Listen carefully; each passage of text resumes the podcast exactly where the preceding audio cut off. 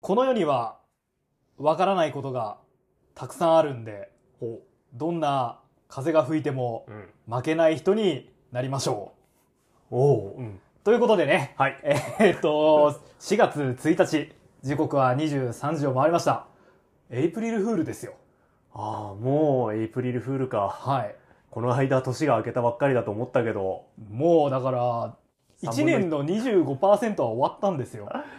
早いね。こあの年が明けてから今までに成し遂げたことのうんうん。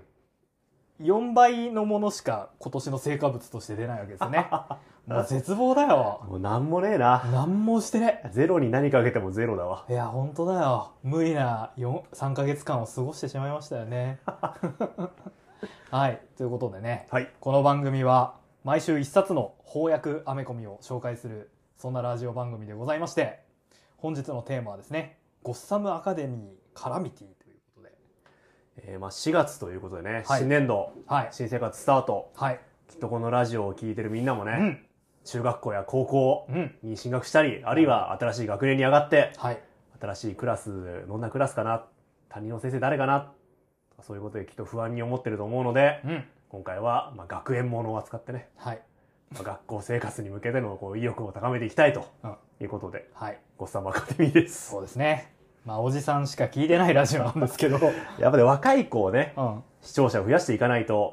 やっぱアメコミ自体も先細りになっていってしまうし。あそれは思うやっぱりこう低年齢にも刺さるものみたいなのをね、うんこう出していかないとうんねおじさんの中だけで回していっても、そのコンテンツはもう死ぬだけですからそうね。ねおじさんはいずれ死ぬわ死に近いわけですからおねじさんと共に死んでいく若者よコンりテもンツですから、はいやっぱより若い世代に刺さるような内容をね、そうですね我々も考えなくてはいけません。我々も10代20代のうんリスナーをね増やしていくようなポップな、ポップな。うん10代、20代といや、まあどうせ学園ものが好きなんだろうと。 奴ら学校しか生活ねえから。 最低の という安易な気持ちで選ばれた作品です。なんかさなんかだから我々いつも人が一生懸命作ったものを、うんうんに乗っかってラジオ作ってるわけじゃんうんうんあそうやってねなんかこう巻き込んで全体の評判下げるような言い方しない方がいいよいや、面白かったですよね。もうそんなね面白かったですよ ねの一言ではね巻き返せないんだよなんだよあいつら学校しか生活がねえからなとか言って本当嫌な大人だな友達100人作れたかな、みんな。今年ここれそか、らつくんだよもうめちゃくちゃだ今よ年こそ、今年こそ100人作ろうな。ちゃんと喋ってよ の思いつきで喋ってるでしょ ちゃんと脳を脳を働かせていってくださいそうですね新学期なんだ から若い世代はこういう大人にならないためにも、はいいっぱい勉強して、はいい、っぱいアメコミ読んで、うん素敵な大人になってください。はいもう俺たちはダメだ。まあそれは間違いないねもう俺たちはダメなんだ よえっと「ゴッサムアカデミー」なんですけども、はい。なんですかねこの「カラミティ」は翻訳第2巻ですね、はい。一1巻も読んだんですか、一巻は私買って読みましたうね。ん、なんか前にさ、うんうんえっ、とストレンジアカデミーっていうさ、はいストレンジアカデミーだってる、ストレンジャーアカデミーやりました。えーマーベルの魔法学校の、えーアメコミを紹介してくれた時あったじゃんはい。あの時もさうんうん殺人事件が起きるんだっけああ、そうだね。あれもまあ殺人起きてましたね。なんかそんな話してたよね、うんうん。で、えっと探偵がやってくるはいはいはい。ハワード・ダザ・ダックはい。大活躍でした。だったけどこの「ゴッサム・アカデミー」もね、うんえー学園内で事件が起きて探偵団が出動っていう形でしたねいやー、面白かった。うんやっぱ探偵が出てくる話はおおむね面白くなるよね。好きだね一巻はこの探偵クラブが設立するまでのお話はいはいだったんですが、うん二巻はいよいよその探偵クラブが、うんまあいろんな事件を解決というか、はいいろんな事件に対応していくといったストーリーになってますね。なるほえいくつか細かい事件が出てくるんですが、うんまあ実はそれが一本筋が通っていたとどいうような感じですかね。なるほどねというわけであの我々のねよく知る、まあ、いわゆるバットマンのキャラクターもねはい。登場しますんでた、くさん登場しましたね。はい、そういう意味でゴッサムファンバットマンファンにもおすすめできる一冊だと思いますはい。えっ、と、まあ、あ話していく流れでですね、ネタバレになっちゃうようなことも言っちゃうと思いますし、うんうん。さっきも言ったように探偵ものですから、やっぱ先は知らないで読んだ方が楽しいでしょそうですう。うね。ん。 というわけで、あの、ぜひね、えー未読の方は読んでから、この先聞いていただけたらと思います。本編の話をする前にさ、うんうんちょっと話変わ違っちゃうんだけど、はいはい。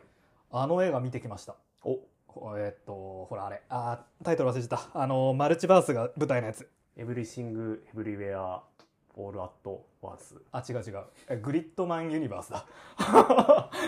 グリッドマンユニバースほうほうほう見てきたんですよ。えまさかね、うんあの、グリッドマンとダイナゼノンの世界が混ざるっちゃうなんでー、ね。あーちょっとお二人とも存じ上げないんですけ ど、いや、それがね、うんまあアニメなんだけど、ほうほうあの、もともと原作は円谷のあのうんうんうん特撮作品で、えー、それがアニメで現代に復活して、うんうんで続編というか、まあ、別の話が出てそれを合体させたみたいなうんうんうん劇場版だったんだけど、はい。あの主人公たちがさほうほ高校生なんですよ。う。うーん。であの文化祭をやって劇をやると。はいはいはい。でそのグリッドマンの戦いを劇にするんだみたいな話なんだけどでこの文化祭が終わったら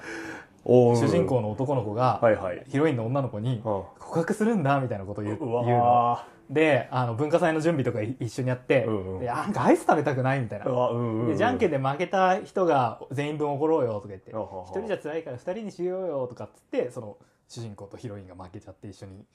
こうアイス買いに行くシーンとかあったりして。おおもう体が爆散するかと思ったよね。もうあ甘酸っぱすぎてー。というわーか、すげえ。さ文化祭の準備とあ、うか、ん。したことねえわ。 まあ、そうだよね。文化祭の準備、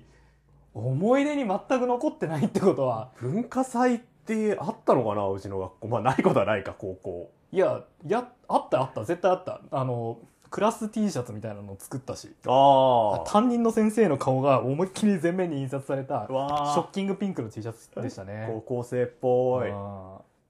しょうもない高校生のユーモアですよね。あー、ダメだ、高校生ディスっちゃった。 もうダメだ。高校生のためにね、我々はラジオをね、やっているわけですから。も、もし10代の人が聞いてたらさ、うんうん。すごいおっさん臭いラジオだなと思うだろうね。反省しよう よ。で、まあさ、はいはい。やっぱ、その、なんつうな、お世辞にも、うんうん。こう、生き生きしたうん。学校生活を送っていたわけではない我々。ないない。そして、まあもうこ、今現在の高校生の倍ぐらいの人生を生きてる我々。確かに、軽く超えてしまってますねうん。、やっぱちょっとこう学園もののそういうなんか甘酸っぱさ的なものと遠いところにいますよね確かに。アイスなんか久しく食べてないわ。アイス食べないね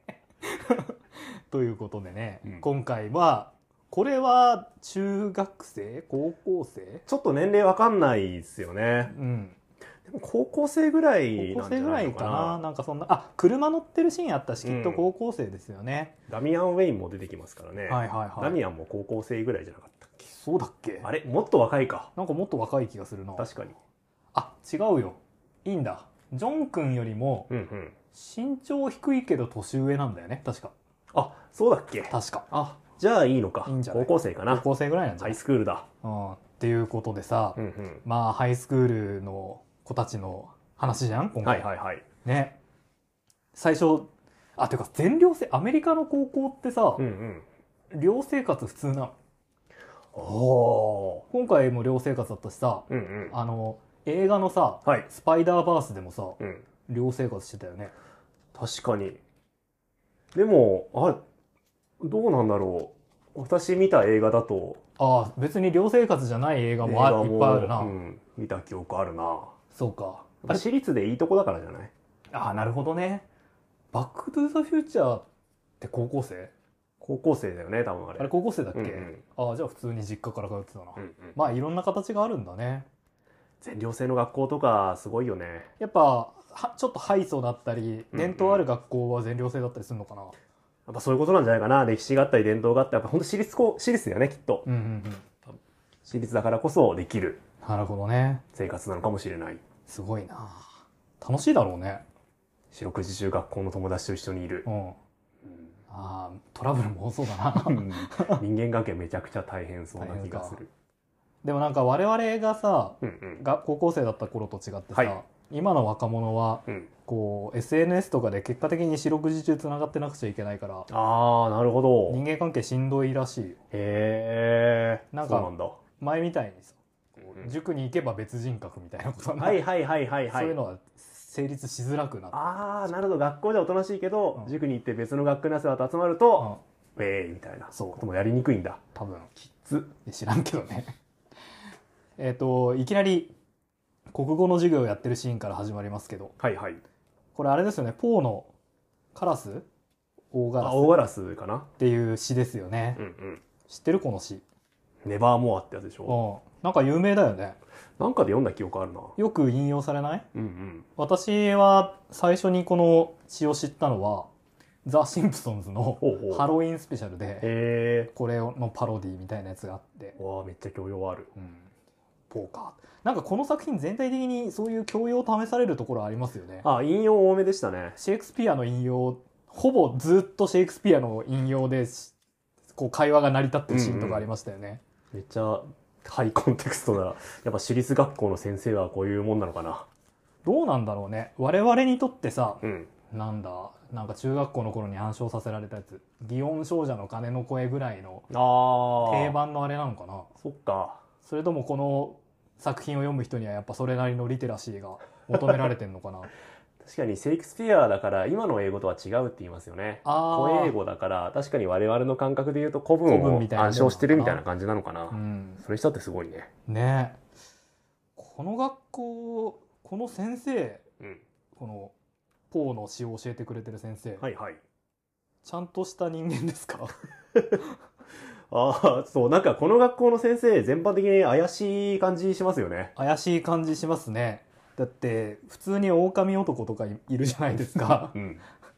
ストレンジアカデミーの先生はどうなんでしたっけストレンジャーアカデミーの先生もまあそれなりのヒーローとしての経歴持ってる人が多かったですよねそうかヒーローとしての経歴を持ってる人が多かったのかうんうんこのゴッサムアカデミーはさわりかしそのなんつうのヴィラン寄りの人多くないですか昔のドラマシリーズでヴィランだった人とかがうんそう似た似たようなデザインで出てるみたいですねあの、ドクター・ストレンジうんじゃなかった。 えっ、と、ドクター・ストレンジって言うとあっちだ。 魔法使う人 だ。あの、ヒューゴ・ストレンジ。はいあ、バットマンの、に出てくる心理学者ですよね。うんうんうんがさ、あスクールカウンセラーみたいなポジションで登場しますよね。やってましたねやばい。こんな人を10代と話し合いさせていいんですかね、なんかめちゃくちゃ怖いですよね。うん、あと、あの、あれ、あれ、マンバット。マンバット、カーク・ラングストロームうんうん教授、もう普通に科学の先生として出てきましたよね この学校って何 い本当にま真人真人間みたいな真学校なんですか一応ブルース・ウェインがねブルー寄スウェインが付をして成り立っている学校みたいですが、 はいまあ、メンバーを見ているとなかなかなかなかパンチが効いてますねちょっとやばそうなやつにを自分の目ににつくところに置いとこうかみたいなああ感じですかバットマンならやりそうやりそうだよね、定職なこいつらは定職をなくしたらうんちょっと犯罪をしそうなやつらを学校の教員にしておくかっていうのをそんなところでにそんな学校で生徒募集しないでほしいよね あーでもほっとくとやばいやつらの受け皿っていう側面は学校の先生ってあるのかな あーなるほどねまあそうね教育機関としてうんでもさこのか探偵クラブのメンバーでさ、はいまあ、語り部というかなんというか、えー、とマップスって呼ばれてるうんうんね、うん宮溝口はいさんなんかはこの子なんかは普通の子なんだよね。そうだね普通に通う普通の生徒ですよね特殊能力もなくってはいいうことのようですが、ちょっと妄想癖があるというか、ちょっとオタクっぽい、オタクっぽい感じの女の子うんうんうんですかねえまあ最初のお話はねこのマップスちゃんがえっ、とあのダミワンダミアン・ウェインとはい、出会うお話ですねえーバットマンの息子はい殺人術を極めたはいロビンですね一巻のラストで、うんえんえーダミアンが転校してくるところで終わるんだっけそうですね1巻のラストはそれで終わってね2巻はじゃあいよいよ学校生活スタートですね、はいダミアンはなんかわからんけどめっちゃイケてますねかっこいいけど不良って言われてますねいやラブコメしてましたねダミアン・ウェイン大富豪かっこいいけどちょっと不良っつってなんかカンフーかなんか披露してますね私この魔法のアイテムのせいではい2人が手を離せなくなるっていうくだりが、はいあめっちゃラブコメしてるなって思ったわねそういうテイストの作品なのかって思いましたね今回のライターのベッキー・クルーナンさんはいという方がライターなんですが、はいはいなんかバットマン誌の中では初めて女性のアーティストでアーティストでうん、もともとやってた人なんですけどあーまあ、原作も書ける人らしくて、はいはいはいアイズナー賞も受賞してるんですがはいはいもともとうんなぜ漫画にな漫画家になったかというと、うんうんうん14歳の頃に、うん高橋留美子の「ランマ2分の1」を読んだことでへ漫ー画家を志したと一家の解説書に書いてあったんでへえじゃあサンデーの血脈が巡り巡ってサンデーのラブコメがここまですごいねゴッサム版サンデーですよ。なんか夢が広がるというかなんというかですね確かにサンデーの漫画だと思えばね手つながって話せなくなるってあるもんねまあなんか読み切りとかそういう一話完結もののはいありありそうですよね名探偵コナンでも全く同じくだりがありました 手錠手錠で外外せせななくくななっっちちゃゃううみみたいなやつねこれもまさにサンデーですね、あるよなうんうん、俺もなんかちょっとごめん具体例がパッとは出てこないんだけどなんか見たことある気がする、普通の高校生で不良っぽいけど実は名探偵ってこれもねうん、名探偵コナンの新一君と全く同じだなと思ったしあれルパンレンジャー対パトレンジャーでライバル同士がくっついて離れなくなる話なかったっけマジで あった気がするなすごいサンデ ーじゃん日朝だしサンデーが源流でいいのかなこのお話 まあでもねちょっとそんな感じで可愛いんですけど、うんうんあの誰もさはいその魔法のペンの力で手がくっついたんだって信じないの面白いですよ ね、そうねうん本当に手を握ってるんだと思われてるの面白いよねうんなんかダミアンも全然信じなくて、うんまあ、科学的調査をすれば判明するはずだってすごい言いますしねあーラブコメですね本当にえ 今今のところラブコメでしたなんかちょっと不良っぽいけど、うん科学的操作とかそういうちょっと賢いことを言ってくれるはい男の子はいいやラブコメでいそうなキャラだなって思ったわちょっと転校生で、うんうんあのまあ、影があるっていうかひ付き合いにくい不良なんだけどっていう子が、うんうんまあ実はその、まあ、バットマンの息子というか、はいはいはいまあ、バットマンの息子とは言わないんだけどねあのグラップルガンとかを もうこんなことしたらバレちゃうよなこれ多分ゴッサムで持ってる人はバッドファミリーしかいないものですからね、あのマップちゃんもねうん、 「えグラップルガン!」っつってすごいテンション上がってますよ ねなんかゴッサム市民にとってうんうんバットマンってそんくらいこう知られてるんだそうだね確かにバットマンの基本的な装備としてグラップルガンがあるグラッ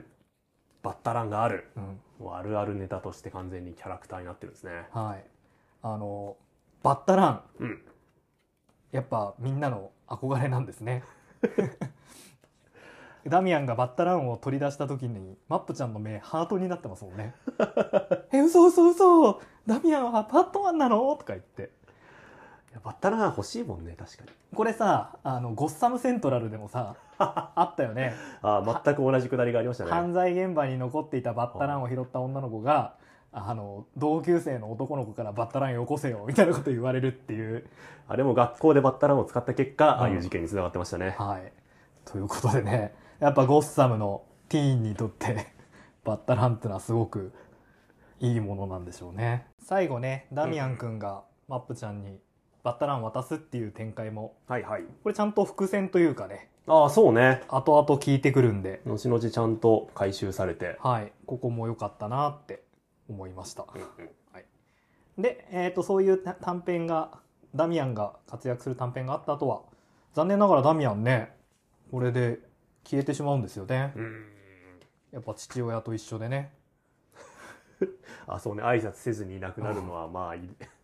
あのファミリーのね伝統ですから、はいたたびたび突っ込まれますよ ねいなくなってしまうんですけれどもここからはい探偵クラブのはい活躍が始まるわけです本ね、筋って感じですねうんうんこのオリーブ・シルバーロックはいさんがまあ主役ですよね主人公ですね主人公ですね彼女にはなんか出生の秘密があるっぽいっていうところがあって、うんうんうんまあ、そのそれに迫っていくのがこのカラミティっていう感じですねそうですね、えっと、一巻だと、まあ、母親が神に捕らえられていて、えどうやら何か秘密があるらしいっていうところでお話が終わっていたんですが、うんうんどうやら彼女自身に特殊な力何かはい出世の秘密があるらしいとあるらしいいうのが今回の2巻のお話はい。お母さんは、あれ、死んじゃったんですよね。そうですね死んでるますね物語の冒頭であの、たびたび、回想シーンで、その、えーっと、こうなんつうのお葬式というか埋葬のシーンがうんうんうん出てきますけれども、まあ、亡くなってるよっていうことが強調されるんですがそのお母さんのまあ霊を見てしまうとなんと、いうような話ですかうね。んうんううんんこれはもうお話として、えっとストーリーの中にも出てくるんですが、もうマクベスですよねは完全にあ、マクベス今回お話の中で、うんまあ、ぶこれも文化祭の出し物ですかねああ本当だ文化財の出し物だ演劇の練習をするっていうシーンがあるんですが、はいはいはい聞いたことあるなあるな彼らは何やるかっていうと、うんマクベスはいをやるんですよね、はいやっぱ文化祭でシェイクスピアやるのってこれもあるあるなのかないやでもやっぱちょっと高級な学校なんじゃないマーベルのさ、うんビジョンやった時もさ、うんなんか授業でシェイクスピアのベニスの商人あベリスの商人ややっっててるんましただ、ねなんてシーンあったけど、うんうんうん今回マクベスだから、やシャイロックっぱアメリカのが高校だとこれぐらいやっぱやんのかな。すごいよね。すごいねでもマクベスの話で、まあうん実際ね、こう主人公の探偵クラブの面々が、うんちょっと役が足りないから出てよって言われて、三人の魔女の役とかうんやるシーンありますけど、マクベスってさなんだっけ飛行機に変形するロボットが出てくるやつだっけあそれマクロスだ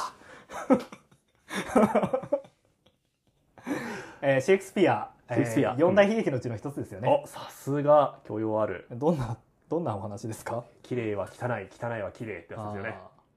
ー綺麗は汚いってやつです ねはい、マクベスという男が、はいある日、うん荒地の魔女3人のね、うん荒地の魔女と出会って、はいお前は王になれるぞ、はいとはい誘はい惑をされた結果、はい自分の王、はいえー、ダンカン王を殺して、はいその王座を奪い取るんですが、うんその結果、うん誰も人を信じられなくなって、うんえー身内、家来を次々と殺していって、あ最後は、まあ、狂乱のうちに、あまあ、討ち取られてしまうといーう、はいはいはいはいはいめちゃくちゃ面白い話ですね。なるほどねシェイクスピアだし、一番好きなのマクベスかもしれないですねそうかあのだからあれですねえっ、とメロスが出てこなかった時のジャッジ暴虐の王ってことであ、すねそうそうそう。 あの、そうだね。改心しなかった王が王生まれてから死ぬまでのお話ですね。なるほどで今回そのマクベスに何かこうあ、で、るそう、マクベスに寄せてるなって思ったのは、うんそのお母さんの幽霊を見にするんですよね。はいはいはいでお母さんが、うんこの主人公の、えーオリーブさんをうんはこう誘惑するんですよね。ああなたはうん力があるんだから、ああその力を生かした方がいい。あああなたはうん能力があるんだから、その力でゴッサムを燃やしなさい。ああなんか燃やせみたいなことを言ってるっていうねなんか物を燃やす能力を持ってるんですよね。そうですねごそもそもこの、えーカラミティというヴィラン、うんうおん。母さんは放火魔だったんですよね、えー念じるだけでうん、物に火がつけられるパイロキネシスっパてイやロつキでネすシかスの持ち主うんでどうやら娘にもその能力が遺伝しているらしい、うんうんうんうんで死んだはずのお母さんがうんその娘にその力を使ってゴッサムを焼けとはいはいこれマクベスの冒頭の魔女の誘惑と一緒ですよおねあなたは王になる器があるんだから、うんその力を使わ使わなきゃ損だよなるほどでそれに対して、まあ、その誘惑にどう抗っていくのか、うんうん彼女はオリーブはマクベスになってしまうのかそれとも自分の意志で、うんまあ、その力を抑えつけることができるのかなるほど展開とこう重ね合わせて語られてますよね、なるほどねまあ実はこのカラミティにはうん単純にその母娘というだけじゃなくはい。もっと深い深い因縁があったみたいなんですうんが、うんうん。これをさそれをまあ調査しに行くためにさ、はいはい。えーっとなんだっけあそこアーカムに侵入しようとしますよねああ、そうだね。赤向きますね。この学校さ一巻でもあったけど、うんあアーカムと繋がってんのなんかアーカムと通路で繋がってるらしいですね。 ろくなもんではない気がしますよね。あー怖すぎるよねだから生徒も先生も知らん地下通路がめちゃくちゃいっぱいある学校みたいですね。どうどうなんだろうそういう学校のリアリティってあんのかななんかあわかんないけど、うんでも日本よりも古い建物ヨーロッパとか多いですよねあーアメリカそうはね知らんけど、ヨーロッパだったら確かに、もともと別の用途だった建物を学校に改築しましたなんてのもありそうだもんね。ああもともとお城だったけどとか。はいはいはいはい日本でも結構学校、歴史ある学校とかはもともと、あれだよね、うんなんか、お城があった場所とかさ、ああはいはいはいそういうところはいに建てがち、お城壊した後に跡地に学校を作るとか、よくあるもん ね。私が通ってた高校そうでしたよおなんかグラウンドの形がいびつだったんだけど、うんうんうんなんでかっていうとそのし定石はいはいは いが出てきちゃったから、なんかこう調査が終わるま であれできないみたいらそういうノリでもしかしたらこの学校もなるほもどとねもとはなもともとは精神病院だったのかもしれ ない何かしらそういう精神病院のほら個室もいっぱいあるから寮生活にはちょうどいいのかもしれない笑えないな あれなんかもういろんな作品読みすぎてわ分かんなくなっちゃったんだけど、うんうんあアーカムってもともと何だったんだっけ元城なんだっけ城なんだっけ鳥で何だったっけなんか設定ありますよね病院じゃなかったんだよねなんかそんな話でしたよねなんかで読みましたねなんかで読みましたねどっかのバットマンで確かどっにかのバットマンで読みましたけどそれが本編だったかエ ルスエルスワールドだったか忘れたからダメですだかねらやたら薄暗いその病室というか部屋が多いのはもともと城だったからだ牢獄を使ってるんだみたいな話はあったような気がするなあったような気がするなうん多分この学校も歴史をたどればろくなもんではないのかもしれないダメですねちゃんとその辺のやっぱ街の歴史みたいなのちゃんと下調べしてから話さないとい 本本来はいけないですよね、うんなんかちょっとネタバレになっちゃうかもしれないけどほうほ結局そのお母さんだけじゃなくて、うんうんこの、えっとオリーブはいシルバーロック家、ううんうんなんか代々放火魔だったとっ代々町を燃やし続けてきたらしいてことがね資料によってわかるわけですねシルバーロックの血筋はうんうん皆カラミティとなり刑務所か精神病を送り恐ろしいつまり何なんかそういう精神規制体みたいなことなのかああそういうことなのかなね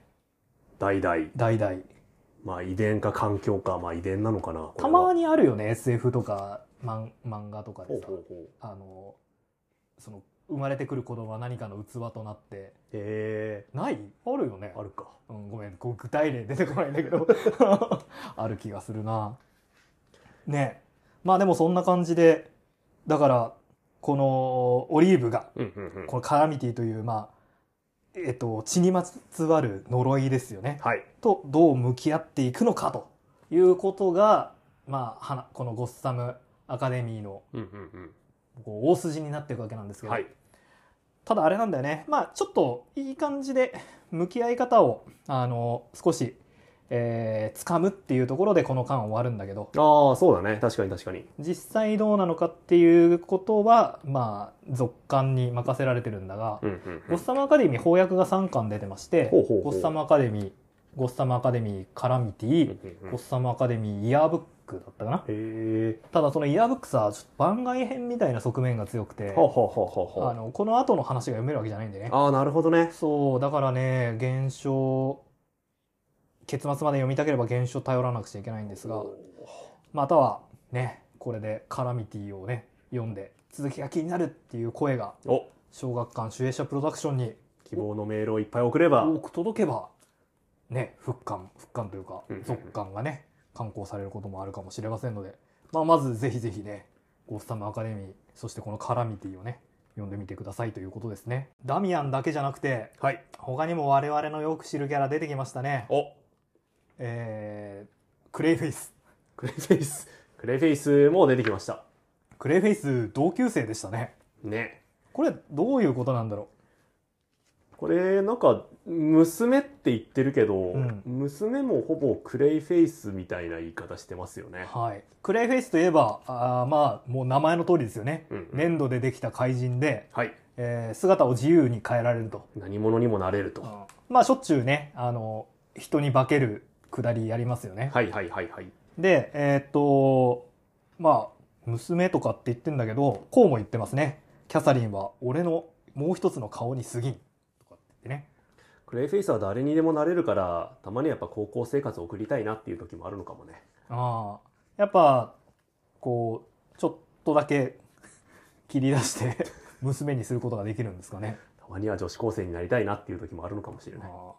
まあ気持ちはわからなくもないかこう何にでも姿変えられるんだったらね、うんうんそれこそたまにはこう文化祭とかであああ、そうね。ね文化祭でアイス食いたいなっていうのもるかもしれないね。自分のこの一回きりの人生ではやりたくはないけうど、ん、まあいくつか人格が作れるなら一個ぐらいやってもいいかなと。ねえこのキャサリンさうん。このマクベスの劇ではいはい。舞台に立ちたいってすごい思ってるキャラだったから、うん。やっぱクレイフェイスも思ったんじゃない あああ俺も1回ぐらい文化祭で こう舞台に立つような人生歩んでみたかったなよっしゃ女子高生になったろグレイズもともと役者じゃなかったっけあそうだだそうだいやだからこそななおのことよそうかどんな役者だって、うん女子高生になってマクベスの舞台に立つことはできないんだそうよもう大人になってしまったらあそうそうそうそうああそれなるわうん、逆にねそんな人生もあったかもっていうことですよ なんかすごいななんつうんだろう戸籍あんのかなキャサリ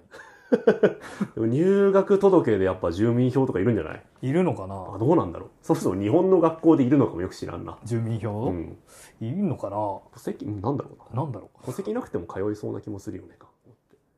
コナン君が小学校に通えてるぐらいだもんね確かになんとでもなんのかな何とでもあんのかうーんただまあむパパがとか言ってるもんいるから、うんまあ別人格としても知識を持ってるっぽさもあるよね、うんわからん結構魅力的なキャラだからね今後活躍してほしいなとも思うけど、なんかあのーちょうどちょっといけてないというか、うんうんうまくいってない感じああそうかといってマップちゃんほどあの振り切切れれない切れってもいないていう感じがあそうそうそ非常に共感できましたうね こ。れえっと誰だっけえっとエリックかうんエリック君もいてさあのこうはいいけてない高校生の描き方がめちゃくちゃいいなと思いまし たねいけてない。エリッエリック君もね絵が上手くてねうん。えーちょっとマップスマップちゃんのこと好きなんだけど、うんまあ、なかなかその共鳴ううまく気持ちも伝えられないしみたいな、はいはいはいはいキャラクターの造形とかはい。いけてない人たちがまず最 高ですねまあいけてるやつは探偵にはならんっつうところもあるかもしれないけどあ、そうなの。わかんないけどそれからまあ他にもいろいろ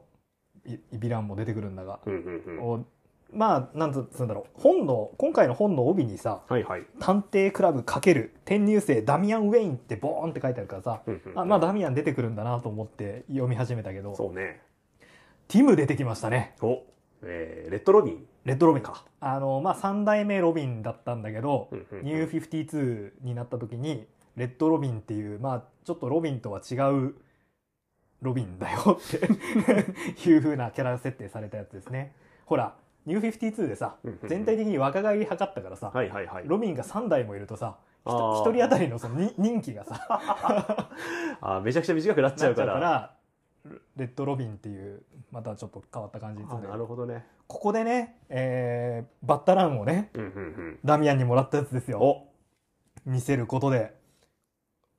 これ模造品じゃないなやっぱ本模造品もあるんだろうねいやめちゃくちゃ出るでしょうねきっとそりゃそうだよねだってゴッサム行った時にお土産屋にバッタラン並んでた ら買っ買っ絶ちゃうわ対買っちゃうもんね絶対買っちゃうわねで模造品じゃないな仲間の誰かだつまり君も仲間だなってこれいいよ ね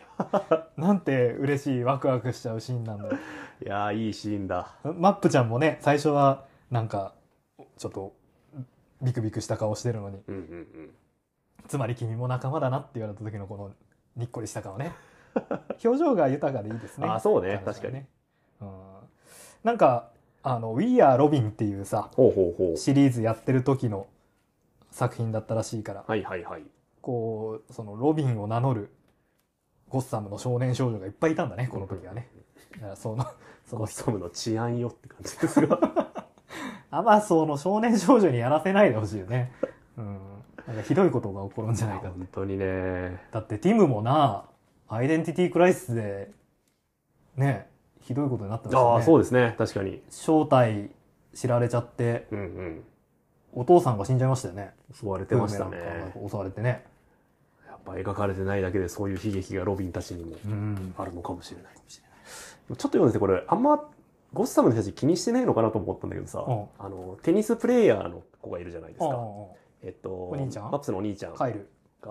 えテニスの夜練があるんだみたいな話をするシーンがあってあさああったねゴッサムで夜練とかやるんだっていう おいつやめとけって夜練やばいってあテニスコートなんて人置けないしさあ暗いしそんな夜練やったらなんか絶対巻き込まれるよって確かにザ・バットマンとかでもね、うん夜のゴッサムめっちゃ危なそうだったもんねテニスなんかしちゃダメだってそんなところでそうか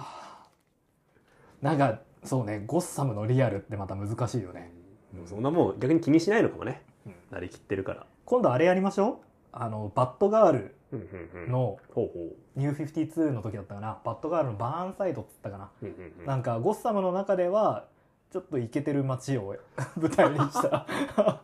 作品があるんであ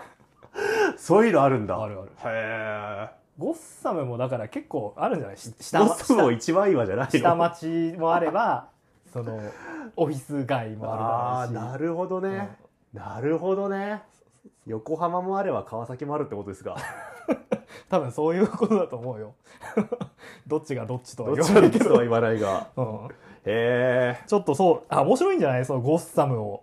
のこう地理を知っていくっていうのはね確かに。こんだけいっぱいバットマン読んでるけど、ゴッサムの地理とか状況あんまよく知らんのな。ね、うん、ということでティムも出てくるしはい。回想ではありますけどもうんうんうん。バットマンと,、えー、と初代ロビンっていう言われ方してましたね、ああ、そうですね。えーディックも出てきましたねバットマンキャラは結構いっぱい出てくる。今回バットマンは回想ではあるんだけど、うん子供を助けるっていうねおお。なんかド直球のヒーロームーブでいいですねこういうバットマンもね、うんうんたまには。うん子供救うバットマンか。言われてみるとあんまり見ないかもな。あんまりないかあるような気もするがないような気もするいやあるよあるあるあるか。あるあるあるあるあの自分と同じように、うんうんうん。あの路地裏で両親が殺されそうになった子供を寸出のところで助けるバットマンってあー何回か見たことあるそれは見たことある気がするな。するよいやーこんだけ読んでるけどパッと出てこないもんですねあの作品でこうだったよみたい なのなんかの作品でさ うん。ブルービートルかなんか他のヒーローに対してさ、うんうんうんバットマンがさ子供の扱い方を知らんなっていうシーンがあってさへえやっお前を知ってんだと思ったね ぱロビンの世話をしてきたからなのかな。うんなんかバットマンが子供に優しくしてるのを見ると、うんうんうんハンマー裕次郎が子供にサイン書いてあげたエピソー ドをちょっと思わせますけどまあ多面的ですよねアメコミのキャラクターってのはさそうだね。ねやっぱこう長い歴史がありますからね我々の知ってる姿が全てではないと。そうそうそうそうなんかあのすごい管理社会を引くのもバットマンだしうん 子供に優しい。優しいのもバットマンだしだし。やっぱ学び続ける姿勢が大事ということですかね。お 無理がやっぱりみんな頑張って学校に通うな。はい、ということでね、新学期楽しく、こんな学校だったら、ね、みんなも楽しく通えるんじゃないですか無理しなくていいと思うけどね。学校通うのもね。何なんだよ。配慮。学ぶ気持ちが、そうですね。配慮はね。そうだね。これでまだ学校行かなきゃって思うのまたなんかちょっと違う気がするし。そうね。人生は勉強。人生は冒険だっつってね。 悪意スタディやっつってね。スタディや。ありますからね。悪意が。はい、というわけで、ゴッサムアカデミー、カラミティでした。やっぱ家柄とか血筋とは関係なくね、うん自分になりたいものになれるっていうのが、まあ、学校教育とか、まあ、何かを学ぶっていうことの意味だとも思うから、お。多分このオリーブちゃん、うんまあ、。シルバーロック系は確かに放火魔のか 放火魔の家系っつうとなんかやめちゃくちゃやばいけど、うん。まあ、放火魔のねカラミティの家系かもしれないけど、うん。きっとこのゴッサムアカデミーでね学ぶことで、うん何か別の違う何かになれるんじゃないですか。なるほどね。なんかやっぱでも、ストレンジアカデミーと違って、うんうんこう教師陣が心配なんだなんですけど犯罪者多いよね。なんとなくね、まあでも過去に犯罪したからといってね、う教員ん、になっちゃいけないっていうもんでもないだろうから。えハマー校長とかうん。ラーサンスクールだもんね多分暗殺部隊いるでしょうね、この学校。うんあごあれあのさあの女性のスパイを大量に養成してるグレイソンに出てくるああの学ああ、ありましたね。校女子大生はい。あれもゴッサムにあるあるんだっけあれはイギリスじゃなかったっけあれはち別また別の場所か別の学校が。あバットウーマンが作ったんだよねそうそうそうそうそう。なかなか難しいですねゴッサムに関連する人間は学校を立てがちっつうのはあるのかもしれないですね。まあでもそっか社会貢献の一つとしてうんうん。学校ってのはまあいいのかもねあ将来性があるっていうかさああいうやっぱ悲惨な街を見てきたから、うん俺は幼いうちに教育を施すしかないなっていう結論になるのかもしれうんなかい。もしれないですねあとなんつうんだろうえっとこれはアメコミ動向じゃないんだけど、はいはい。学園ものってさうん。結構こうオカルトと親和性高いっすかほうほうほうほう。今回も探偵クラブのメンバーにさ、はいはい。えっとポメリーン・フリッチああ。オカルトが大好きってはいいはいはいはういキャラクターいますけどいたいた。それにまあ立ち向かうさ、うんうんうんあの事件もさうんうん今回のこの巻だけでも狼男コウモリ男に魔法のペンに、うんうんうんえー幽霊にああ、確かに。確かに。一巻でも幽霊騒動がお話の主軸に入ってたから、うん確かにオカルトと学校、あるな七不思議とか言うもんね。ああ、七不思議とかって言うよね。ありました自分の通ってた学校七不思議。七不思議とか怪談とか好きな同級生はいたよね。ああえ、いや、その学校にまつわるですよ。そういう話をしてるやつをうわって思いながら見てたあ、でも、してるやつはいたんだい。たいた。なんかこうさ、修学旅行とかで泊まるホテルに幽霊が出るみたいな話さ、 うんうん毎回聞いたなと思って、そのお小ー小学校でも、へ中え。学校でも聞いたなと思って。あれだよね、夜中に口笛を吹くと蛇が出ると同じことなのかなって。ほうほうほあ、え、夜中に口笛を吹くと蛇が出るってさう。う、んうん。嘘でしょ多分本当嘘だと思う。 嘘だよねあれだから夜中に口口笛吹くとうるせえからやめろよってことでしょあ、そういうこそうなのかな。うんうん。修学旅行先に幽霊が出るのもさ先生が流した嘘なんじゃないあ、出歩かないように。そうそうそうそおおー。どじうゃあ学校の七不思議も。う七不思議もそうやっぱ音楽室とか、うんうん。こう貴重な高いものとかいっぱい置いてあって調律とかすごい大変じゃんピアノ、はいはいはいはいはい。だから入り込まないように。入り込まないようにベートーベンの顔が動くとか あ人がいないのになるピアノとか言ってー確かに、理科室もそうじゃん薬品危ないしさ確かに。あの遊ばれると困る場所だ。ね器具とか高そうじゃんあ階段が一段増えるとかも、やっぱり階段でこけると危ないそかうそらう。そうそうそう数数えさせようとしてんじゃん数えさせれば、うんこけることないもんそうねそうそう。そう一段ずつ歩けよっていうそかう。そうそうそうおおおーおーなんか真実っぽいなー。確かに。ねえ、まあ、二宮金次郎がなぜ歩くのかってだけはちょっとこう解明できないけど最近撤去されてるらしいねやっぱ歩き回るからか。歩歩きスマホあれは本当なのかも ね。本当に歩本当に歩きき回るか回るら、今撤去されてるんじゃないようやく真実だった。よりそれを隠すために他の嘘の七不思議を入れてるのかもしれない。ああなるほどねちょっと七不思議の成立についてはきちんと調べたら何か出てきそうな大人の陰謀が。陰謀がみんなも学校の七不思議を調べてみよう。小学生でこのラジオ聞いてたら心配しちゃう なもっと楽しいことはいっぱいあるぞ。ねえまあ大丈夫多分 YouTube とか見てる から 確かに。はい。というわけでね。ああ、全然話変えていいはい。あの、さっきちょっとだけ話題出てた、エブエブ。エブエブエブリシング・エブリウェア・オール・アット・ワンス。ああ、はいはいはい。へもう見てきたんですよ。え。あの、カンフー映画でしたよ。あ、そうなんだ。私はまだ未見なんですよね。はい。マルチバースカンフー映画だったんで、 すごっ。ぜひちょっと見てくださいえ、よ。どの宇宙に行ってもカンフーはあるってことあー、というか、まあ、なんつうんだろう。え、ネタバレしない方がいいのか、これ。えー、ネタバレは、まあ、あんまねしたくないかもな。えっと、ネタバレじゃないけど、じうゃんあ、うんあのまあマルチバースを舞台にした作品じゃんうんうん。どんな人もどこかのマルチバースではカンフーやってんだよああ、そういうことか。なるほどね。であとやっうぱんうんうん世界ごとにいろんなルールがあるわけほうほうほこうわかる我々はこういう体だけどさうんあの予告でもあったから言っても大丈夫だと思うけどうんうん体が石の世界もあったりするじう。ゃはいんはいはいはいそ。したら石カンフーがきっと存在するわけなんだよなるほまあど。石カンフーは本編では出てこないけうんうどんうん。それぞれのその世界にそれぞれの世界のカンフーがあるってからへえ、面白い。マルチバースカンフー映画だったんでほうほうほう。ぜひちょっと見てみてくださ確かに。い。はい。こうマルチバースに移動する可能性もあるからね、我々。そうね。カンフーを覚えて、マルチバースカンフーを知っておけばうん、安心。安心。 そうか、この世界のカンフーはこうなんだなっていう。俺まずこの世界のカンフー知らねえから、 マルチカンフーば、カンフー出されてもわかんない、マルチバースカンフー。 何が違うのか。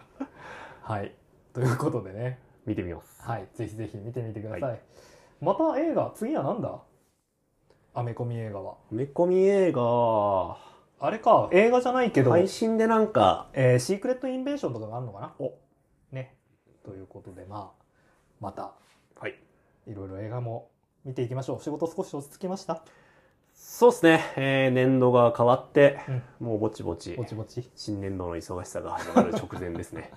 新人が入ってきますね、またね。確かに、緊張しちゃうな。ねえ。俺もさ、その、もう、勤めて何年も経ってるからさ、うんうんうん先輩としての振る舞いみたいなの求められると思うんだけどさ、おー、すごい。わかんないよね。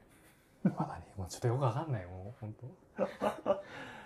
ぱいくつになっても学ぶべきことは多いと